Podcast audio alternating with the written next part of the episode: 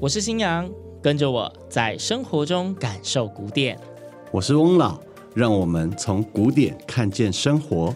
听闻乐声响，古典生活乐。从捷运到我们这一家，从肖邦到爱尔加，让我们跟着音乐乐一下。本系列节目获教育部终身学习经费补助，欢迎收听。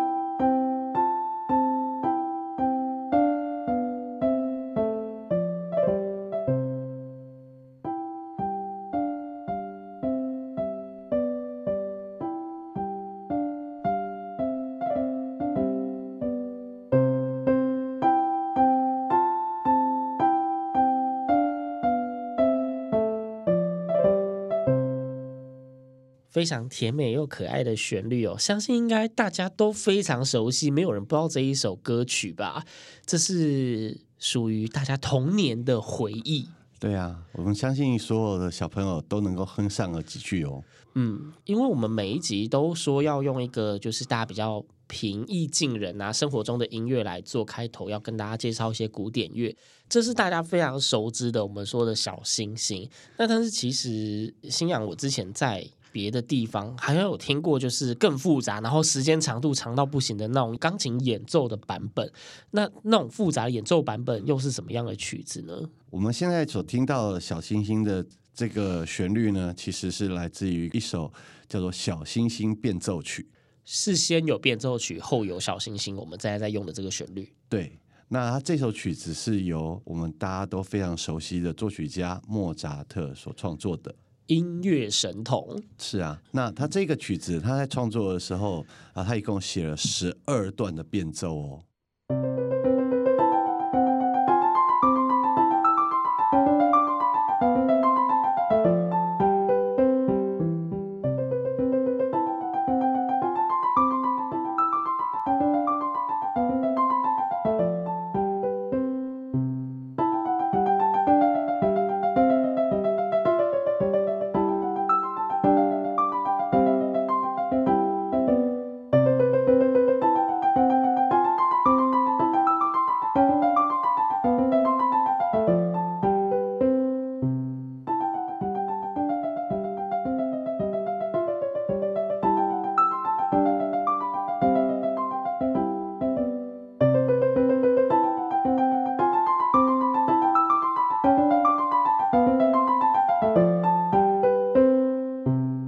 小星星变奏曲有十二段哦。对，那我们可以提一下什么是变奏曲呢？就是在一个相同的旋律上，然后用不一样的节奏、不一样的演奏技巧，然后去做一点点的改编或调整，然后呈现出来的，这样叫做变奏曲。那在这个曲子里面，一共有十二个段落的变奏，而且这个曲子其实一开始并不叫小星星变奏曲，所以小星星变奏曲它原本有别的曲名，是不是？它其实本来也没有取名啦，就是什么作品编号这样吗？对，就是一首就是钢琴曲或者第几号的钢琴变奏曲这样子。对，但是因为它这个旋律呢，后来就被人家填上了小星星的歌词，哎，好像也很适合，然后然后广为传唱，然后所以大家就现在就昵称它叫做小星星变奏曲。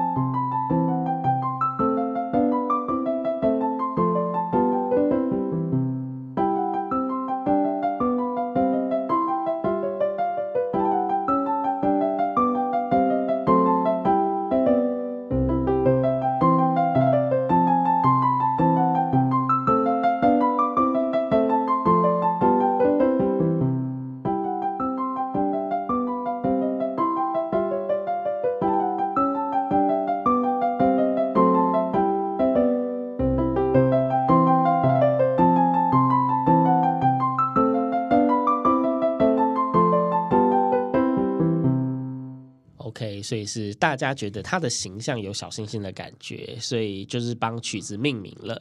就像可能我们之前在提说，诶，贝多芬的那一些交响曲，其实他原本都没有名字，都只有第几号、第几号，但是大家都给他们什么田园啊、英雄啊、合唱交响曲这样的名字一样。对呀、啊。但是我们现在讲到莫扎特啊，他是音乐神童这个名称，当然是有他的理由。据我所知，莫扎特的作品数量也是非常的多。对，我们知道他的作品有非常多的类型，不管是器乐啦、人声啊、合唱啊，甚至于呃什么宗教作品，或者是世俗音乐，或者歌剧啊。可是，哎，既然叫音乐神童，大家都听说他什么小时候就很厉害、很聪明啊之类的。翁老那里有没有一些关于莫扎特之类幼年的什么厉害的事迹？提到他的神童事迹的话，我们一定会讲到这个故事啊、呃。他曾经到了一个很有名的教堂，叫西斯丁大教堂。嗯、那这个教堂，呃，它有一个镇堂之宝。镇堂之宝，哎，对，是什么十字架还是雕像之类的？哎，不是，是一首曲子。一首曲子可以做镇堂之宝。对啊，那这个曲子因为非常的优美，非常的动听啊，所以被当做镇堂之宝。那这个曲子其实是呃，有一位文艺复兴时期的作曲家叫做阿雷格利，他所创作的。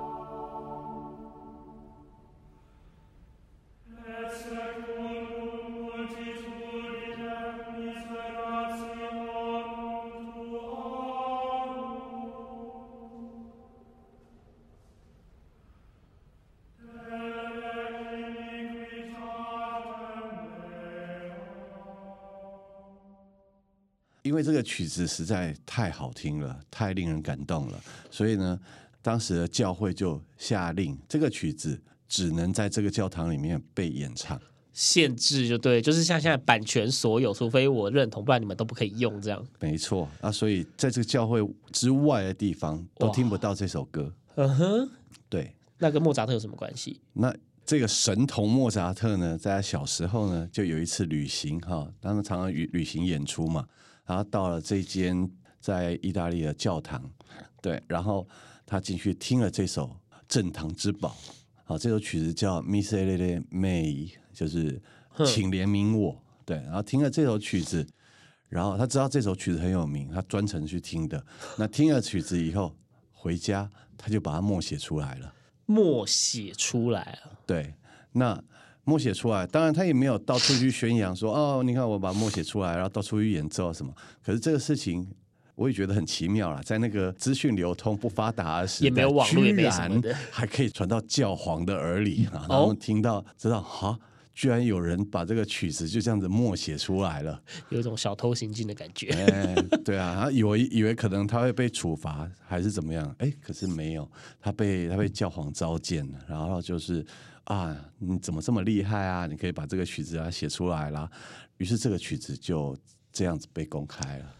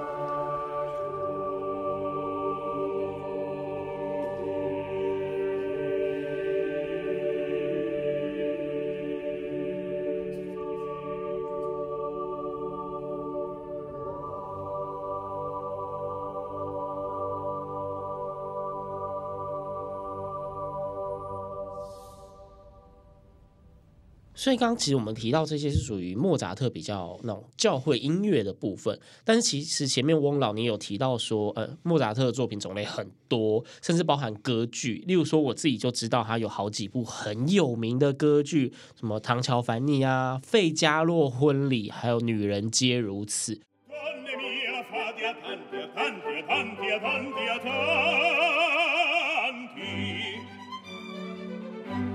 scelmeri e giodir se si lagnano gli amanti li comincia a compatir li comincia a compatir. Io vo bene a sesso vostro lo sapete ognuno sa ogni giorno ve lo mostro ve lo mostro ve lo mostro vi lo segno d'amistà. Ve lo mostro ve lo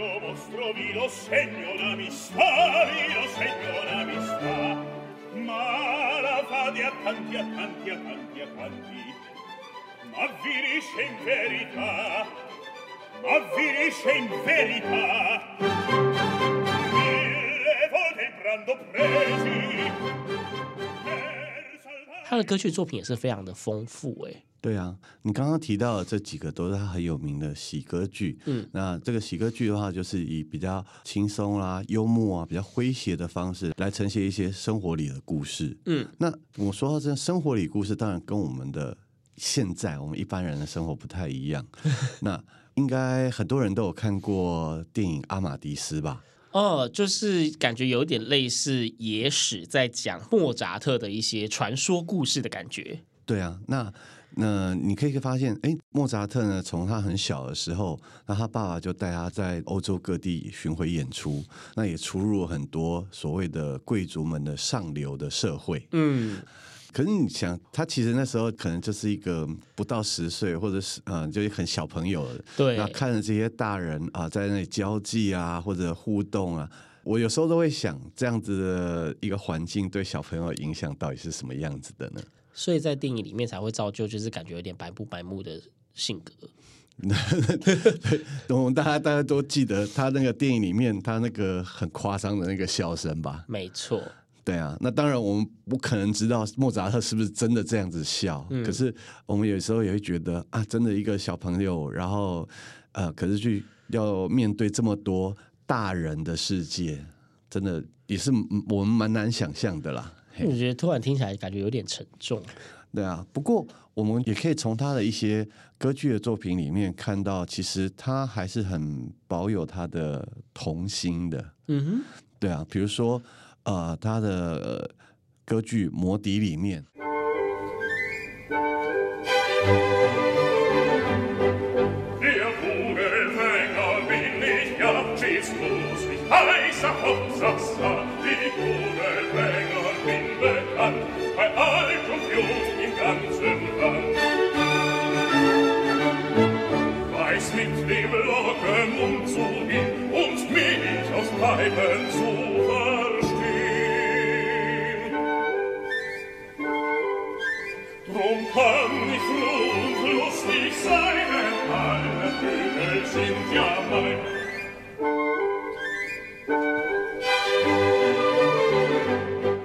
啊，很有名的很知名的作品啊。对啊，他的魔笛，他就把它描述成一个二分的世界，光明跟黑暗的。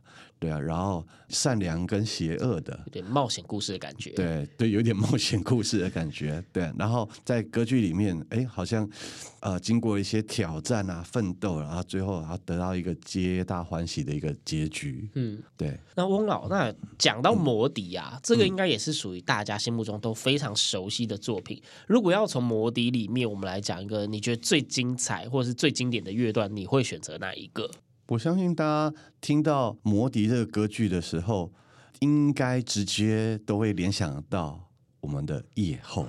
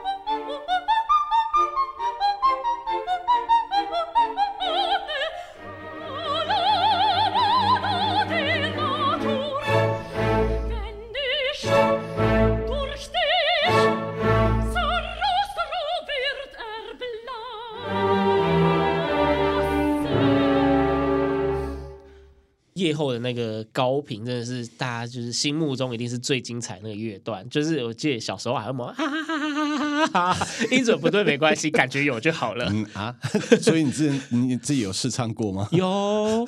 就觉得那个声音很有趣啦，应该说会因为觉得有趣而去模仿。对啊，对，但是好，真的不容易。好，那因为莫扎特他真的作品真的是多到太多，嗯、但是我必须讲说，其实我自己印象非常深刻的，应该算是他作品中特别著名、非常大型的一部，甚至《阿玛迪斯》这部电影里面，就是跟这部作品有关的传说故事。哦，我们知道莫扎特其实也算是一个英年早逝的作曲家，对，三十几岁就过世了。那在他生涯的最后呢，我们都会提到这一部《安魂弥撒曲》。嗯，对，那这个作品也影响他蛮深的。我们提到这个莫扎特的安魂曲的时候，都会提到这个故事，就是说在一个。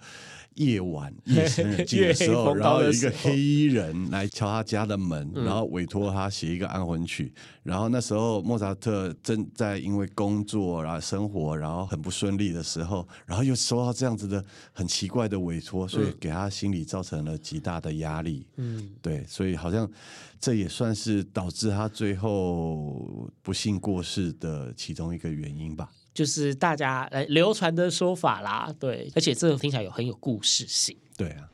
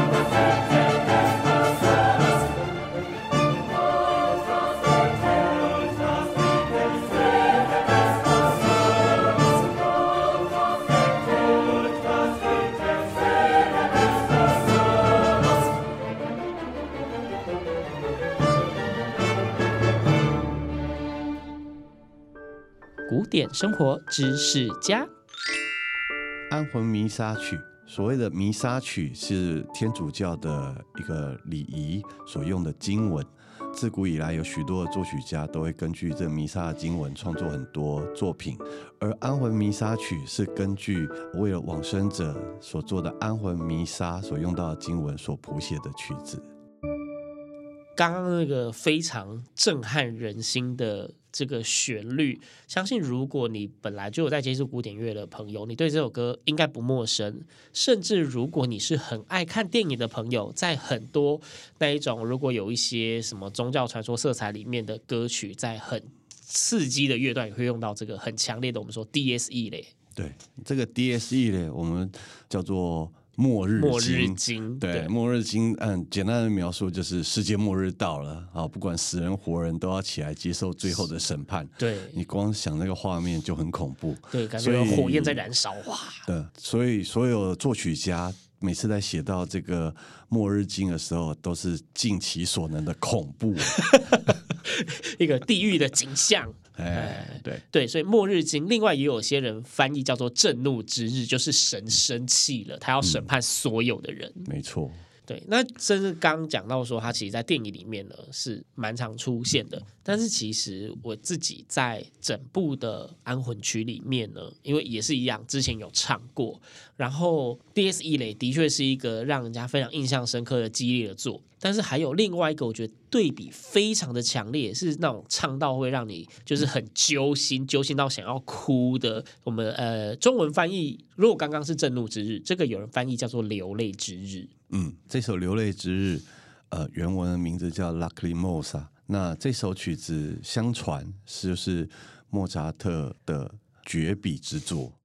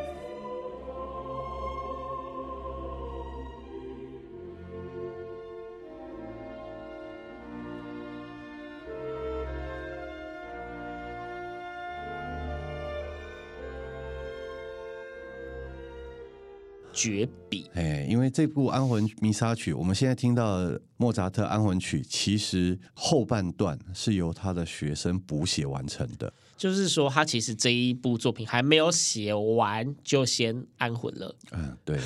那他就是写到这个《Lacrimosa》的旋律写出来之后，那他也再也没有办法提笔写作。在他即将往生的时候，他的妻子找了他的学生朱斯麦也来到他的枕边，然后莫扎特跟他交代后面的曲式安排，然后由他来补写完后面的曲子。所以就是，其实也有人讲说，这一部安魂曲其实就是莫扎特写给自己的最后的作品。那刚翁老你有讲说，安魂曲后半部其实是莫扎特的学生帮他完成的。对，那这一首安魂曲，我们说它很庞大，到底有多庞大？要不要跟大家说明一下？刚刚我们说到《Lucky Mose》啊》流泪之日，其实是他的作品的第七乐章。嗯，而这整个作品总共分成十二个乐章。哇哦！所以在这有，其实我也有发现一一点点巧合。那我们就说，这个作品是在莫扎特意识下，虽然不是他自己亲笔完成的，可是是在意识下写出了一个十二个乐章的作品。对。而我们在刚刚节目的一开始所播放的小星星变奏曲，总共也有十二个变奏。这呼应也太神奇了吧？对，在最后就是十二这个数字，它也可以算是莫扎特生命中一个传奇的数字。虽然我们刚刚也有提到，安魂弥撒曲是为了往生者的安魂弥撒所写的曲子，对。不过事实上，我们也可以知道啦，真的在听的人其实是生者。没错。所以，其实这样子的音乐，其实对还活着的人来说，其实也是一种安慰，或者是一个。鼓励，嗯，所以虽然当我们每次听到莫扎特安魂曲，可能听到呃流泪之日，你会觉得很揪心，觉得很难过。可是换一个角度来说，或许透过这样音乐的美好，而前往了另外一个美好的世界。OK，所以今天其实我们听了非常多关于莫扎特的传奇故事，以及听了他很多种类的作品，从一开始我们最接近生活的那个小星星变奏曲，然后一路也进到了他的哎教堂圣乐式的歌曲，然后甚至也讲到非常著名的歌剧作品们，最后当然就是来到了这个庞大的安魂弥撒曲哦。那希望这一些作品可以让大家对于这个莫扎特的世界有更多的想象以及更多的了解。那我们就下次节目再见喽，拜拜，拜拜。